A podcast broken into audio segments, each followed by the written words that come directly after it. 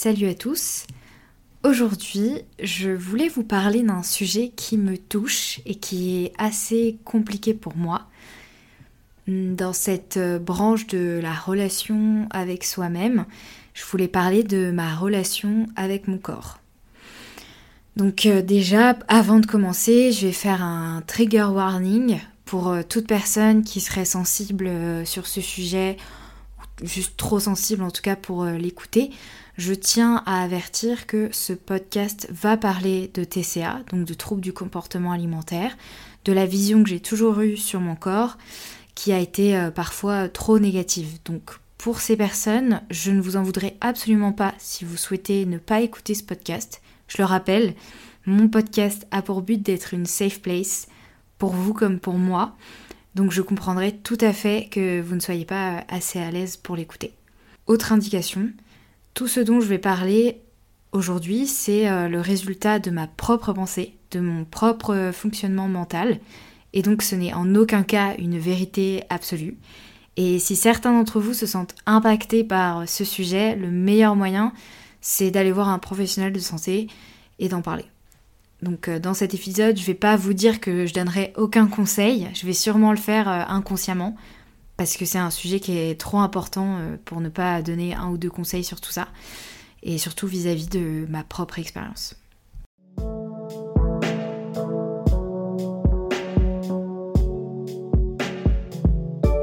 Alors, pour parler de ma relation avec mon corps, dans ma tête, je me suis dit que j'allais le faire en plusieurs parties. Je ne sais pas si ça va rendre comme ça euh, dans le podcast, euh, enfin dans l'épisode final.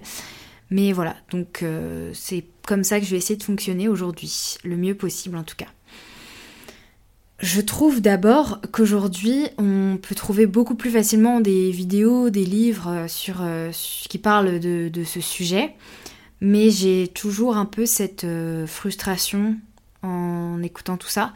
Je pense que c'est parce que j'avais vraiment envie de mettre des mots sur ce que j'ai eu et donc de parler de ma manière euh, de, ce sujet. Il faut savoir que depuis mes 15-16 ans, je me bats avec euh, mes troubles du comportement alimentaire. J'ai été euh, anorexique plus jeune parce que j'aimais pas mon corps, tout simplement. J'en ai parlé un peu dans mon premier épisode sur la confiance en soi au collège. Moi, mes complexes sont arrivés euh, très vite, même si en réalité, ils étaient déjà là euh, enfin, depuis la primaire, on va dire. J'avais vraiment l'impression de ne pas être assez mince, d'être trop grande par rapport à mes amis. J'aimais pas mes cheveux non plus, euh, parce qu'ils étaient bouclés et que beaucoup de mes amis avaient les cheveux lisses. Donc évidemment, entre mes 10 et 15 ans, je savais pas du tout me coiffer mes cheveux. Et j'avais euh, bah, évidemment la dégaine un peu euh, qu'on essaye tous d'oublier, je pense, euh, du, collège, quoi. Donc c'était pas forcément la joie. Bref, pour aimer son corps en tout cas. mais je me suis du coup très vite cachée derrière des vêtements larges. Et c'est encore un réflexe aujourd'hui. Le but c'était vraiment euh, de camoufler mon corps euh, le plus possible, hein. même en t-shirt euh, j'étais pas à l'aise, fallait absolument que je porte un gilet, même en classe quand il commençait à faire chaud l'été, je, je pouvais pas l'enlever quoi. Et en fait j'ai commencé à me restreindre de manger quand je suis rentrée en seconde, donc début lycée. Évidemment à ce moment-là le terme, le, enfin, le mot anorexie était pas du tout dans mon vocabulaire, moi je savais pas du tout ce que c'était quand j'ai arrêté de. Enfin, quand je me suis restreint de manger, c'était vraiment juste euh, pour moi la meilleure façon de, perdre euh, du poids. Et après, bah, du coup, c'est devenu une, obsession. Et euh, évidemment, j'ai eu les effets secondaires qui ont suivi la perte de cheveux, l'absence des règles, le teint, le teint blême, le manque de force, les carences. Et surtout, j'étais en manque de joie totale. J'étais vraiment à l'image d'un fantôme, quoi. J'ai réussi à m'en sortir en faisant des recherches parce que à l'époque j'avais trop peur en fait d'aller voir un, professionnel santé parce que je pense que j'avais pas du tout euh, comme le mot anorexie n'était pas dans mon vocabulaire, j'avais pas cette conscience de me dire que aller voir un psy était la solution à ce que j'avais, c'est-à-dire euh, la peur de grossir, euh, la peur de ne jamais être assez mince pour je ne sais quelle raison, mais voilà. Donc forcément, j'avais vraiment cette image que aller voir euh, un ou une euh, psychologue, psychiatre, c'était parce que on avait des gros soucis au niveau mental, que ce soit dépression, bipolarité, schizophrénie, enfin voilà. Et pour moi, ce que j'avais, ça ne, ça n'avait aucun rapport, en gros, à ce moment-là. Donc euh, bah je me suis vraiment euh, petit à petit euh, imposé une, guérison parce que oui, parce qu'en fait du coup j'ai fait mes recherches moi-même. C'est-à-dire qu'il y a un moment où j'étais tellement mal, je comprenais pas du tout pourquoi j'étais aussi mal et pourquoi il fallait pas du tout que je mange, que du coup j'ai bah, tout simplement essayé de chercher sur Google les symptômes, les raisons en tapant des mots-clés. Et je suis tombée sur l'explication de ce que c'était euh, l'anorexie. Et en fait, quand j'ai lu ça, j'avais vraiment cette impression de d'avoir ma propre, euh, de lire en fait ma propre description. Euh, c'est vrai, sur des, en plus sur des choses qui étaient totalement insignifiantes pour moi. Mais par exemple, ça m'avait marqué. J'avais trouvé quelque chose qui disait quand une personne est victime d'anorexie, elle euh, préfère faire à manger aux autres plutôt que de manger. Par exemple, ça peut arriver. Et c'est ce que j'avais totalement. Du coup, à ce moment-là, surtout en été, j'avais euh, une obsession de faire la cuisine. Je cuisinais énormément, mais pour ma famille, pas pour moi. Et j'avais un peu cette satisfaction de les voir manger et que moi, je ne mange pas en fait. Donc voilà, c'était vraiment juste rien que ça, ça m'avait fait euh, tilter. Et donc, euh, bah, du coup, je me suis, comme j'ai dit, je me suis imposé une guérison. Et notamment, dans cette guérison, il y avait un poids je me suis fixé et un poids qui me paraissait idéal, selon moi, c'est-à-dire ni trop euh, maigre, ni trop élevé. Et parce que j'étais vraiment descendue vraiment en dessous de, mon poids de forme. Hein. J'étais en dessous des 50 kilos alors que je faisais 1m67, quelque chose comme ça. En tout cas, pour moi, mon poids de forme, c'était absolument pas ça. Euh, et voilà. Donc pour moi, dans ma tête, ça pouvait pas du tout euh, continuer, ça pouvait plus durer. Et je me rappelle avoir eu euh, des obsessions à rechercher si chaque chose que je mangeais faisait grossir. Enfin, quand j'y repense maintenant, c'est, je le vois d'une manière assez ridicule parce que je sais que, enfin, on sait très bien que rien ne fait maigrir en termes d'aliments. Euh, t'apportes principalement de l'énergie à ton corps, mais moi, je, à ce moment-là, je diabolisais n'importe quel aliment, n'importe quelle boisson même. Et, euh, et du coup, voilà. Et j'avais pas forcément l'impression de, de, faire quelque chose de mal en plus, parce que je savais que c'était pas non plus bon pour moi, car j'étais en carence totale, euh, j'avais littéralement la peau sur les os, je me sentais, je me sentais toujours pas mince en fait. Euh, je, je, me sentais pas assez mince comme je le voulais. J'avais toujours l'impression de, devoir perdre du poids. Et je, sais que c'est assez le, enfin, c'est le principe de l'anorexie, mais euh, euh, ça reste vraiment impressionnant quand, je tombe sur des photos de moi à cette période où j'étais vraiment la moitié de, de moi-même aujourd'hui et que je me rappelle qu'à ce moment-là, je me disais que c'était toujours pas assez en fait. Il fallait encore que je perde du poids que j'étais pas assez fine, que j'étais, je enfin, je me sentais, on va le dire, je me sentais grosse en fait. Et je pense que ceux qui ont déjà vécu ça, euh, malheureusement, comprendront parce qu'on a toujours vraiment l'impression qu'on peut faire plus, qu'on peut euh, encore perdre, encore perdre du poids. Et je me rappelle également euh, avoir eu ce sentiment de, fierté, avec des gros guillemets, hein, je mets le mot fierté vraiment ouais, avec des guillemets, quand je voyais que du coup bah la journée, mon bilan de la journée c'était j'avais quasiment rien mangé quoi. J'avais mangé un œuf dur. Et je me sentais fière de me dire ça. Et c'était vraiment ressenti euh, comme une réussite en fait. Mais cette réussite, elle est dans un cercle infernal parce que tu sens que c'est problématique ce que tu fais. Mais si tu reprends une alimentation normale, c'est aussi problématique pour toi en fait. Donc t'es vraiment coincé euh, mentalement.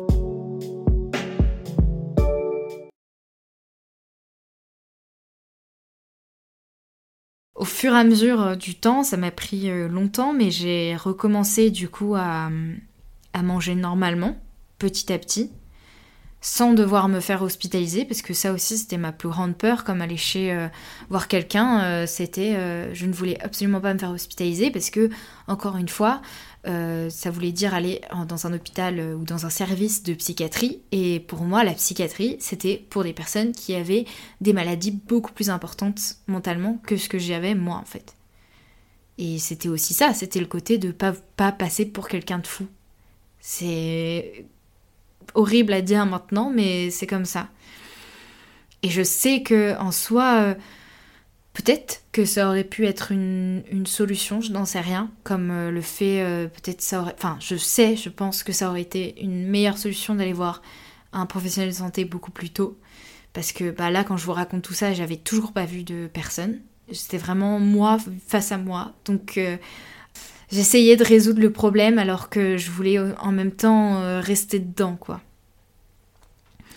Et donc voilà, donc j'ai quand même réussi à, petit à petit du coup à, manger normalement, mais c'est un fait. Euh, je pense que encore une fois, euh, certains d'entre vous comprendront, mais on, on guérit jamais vraiment des TCA parce que bah là, même aujourd'hui, euh, même si mon alimentation elle est beaucoup plus saine, euh, je, la contrôle encore. Et j'ai euh, du coup, je, souffre du coup de dysmorphophobie, donc j'ai noté la définition pour pas que vous soyez un peu perdu, parce que c'est un mot assez, assez complexe.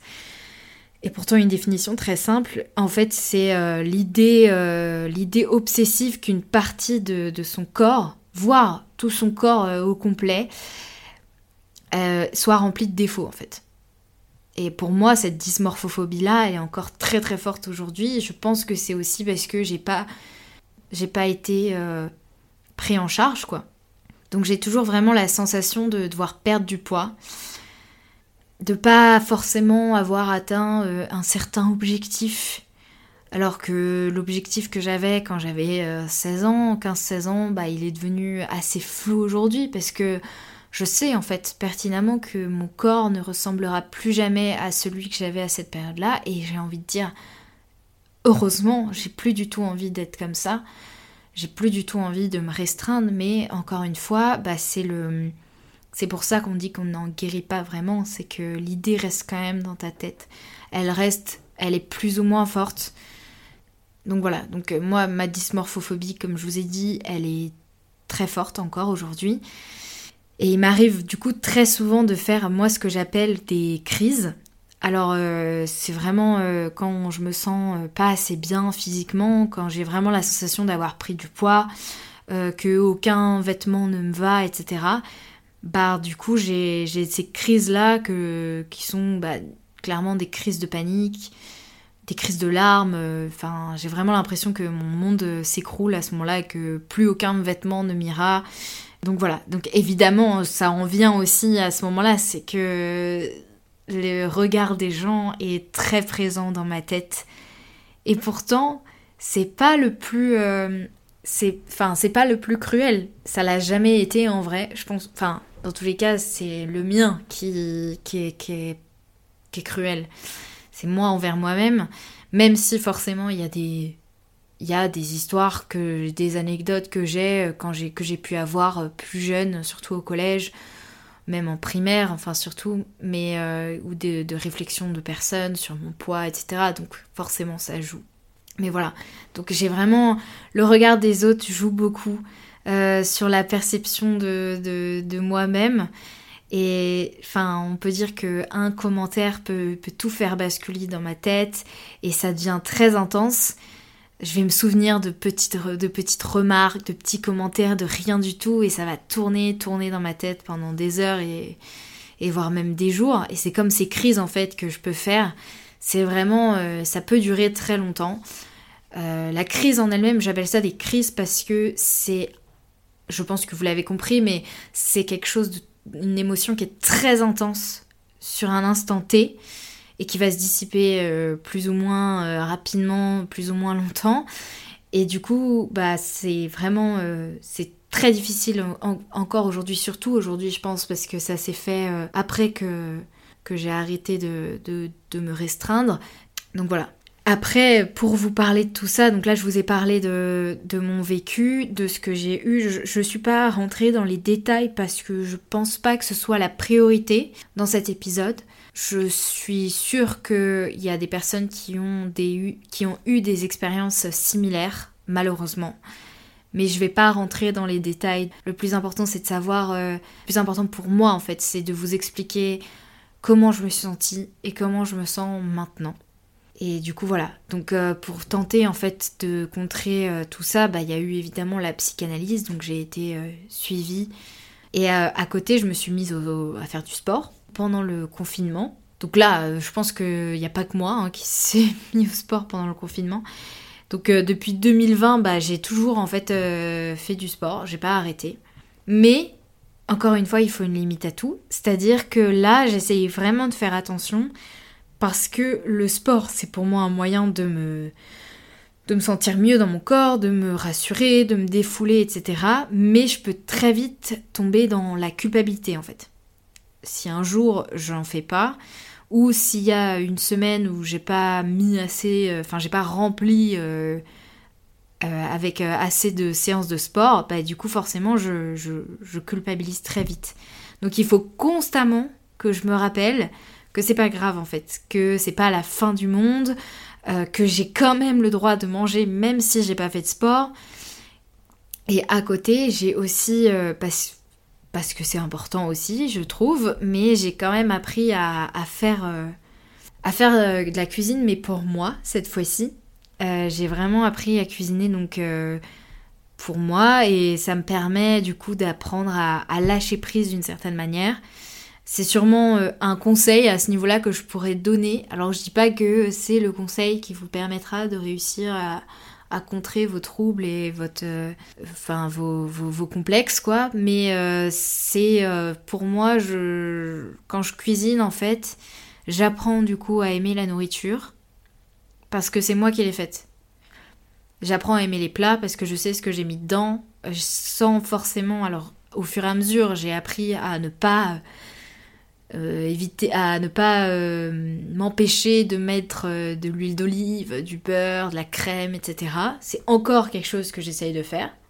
Mais voilà, donc je sais que ça m'aide, je sais que ça me permet de me sentir mieux, de me sentir fière aussi, parce que bah, ce que je fais, je trouve ça bon, donc je, je trouve ça cool de, de se cuisiner des petits plats, etc.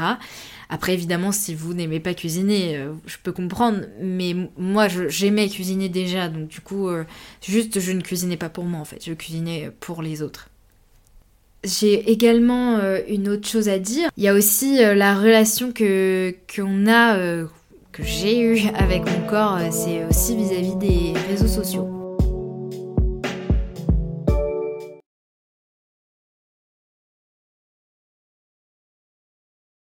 Pas un secret.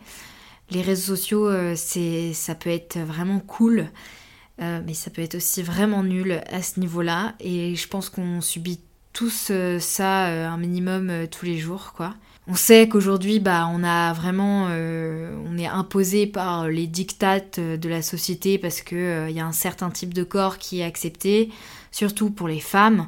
On sait qu'on vit dans une société grossophobe mais pas que. On a forcément euh, des femmes qui euh, sont fines mais qui n'ont pas assez de poitrine ou de fesses et d'autres qui euh, sont formées à ce niveau-là. Mais on va leur dire que c'est trop, qu'elles n'ont pas un ventre assez plat. C'est un fait, on vit dans une société qui est grossophobe et qui a un problème avec le corps de la femme en général. Et on pourra pas me faire changer d'avis là-dessus, c'est sûr et certain. Mais après, je trouvais ça important de le dire, c'est que on voit de plus en plus de mouvements hein, qui sont mis en place euh, pour euh, s'apprécier, pour apprécier son corps. Par exemple, le body positif. Mais malheureusement, il y a aussi le mauvais côté, c'est que on voit d'autres choses en fait qui sont mis en place quand il y a ce mouvement d'appréciation de soi qui arrive, des mouvements qui vont renforcer de plus en plus les dictates. Par exemple, la mode des clean girls, je sais pas si vous voyez ce que je veux dire, ou des dad girls. Euh, c'est vraiment à mes yeux, c'est un peu un fléau en fait, ce genre de contenu.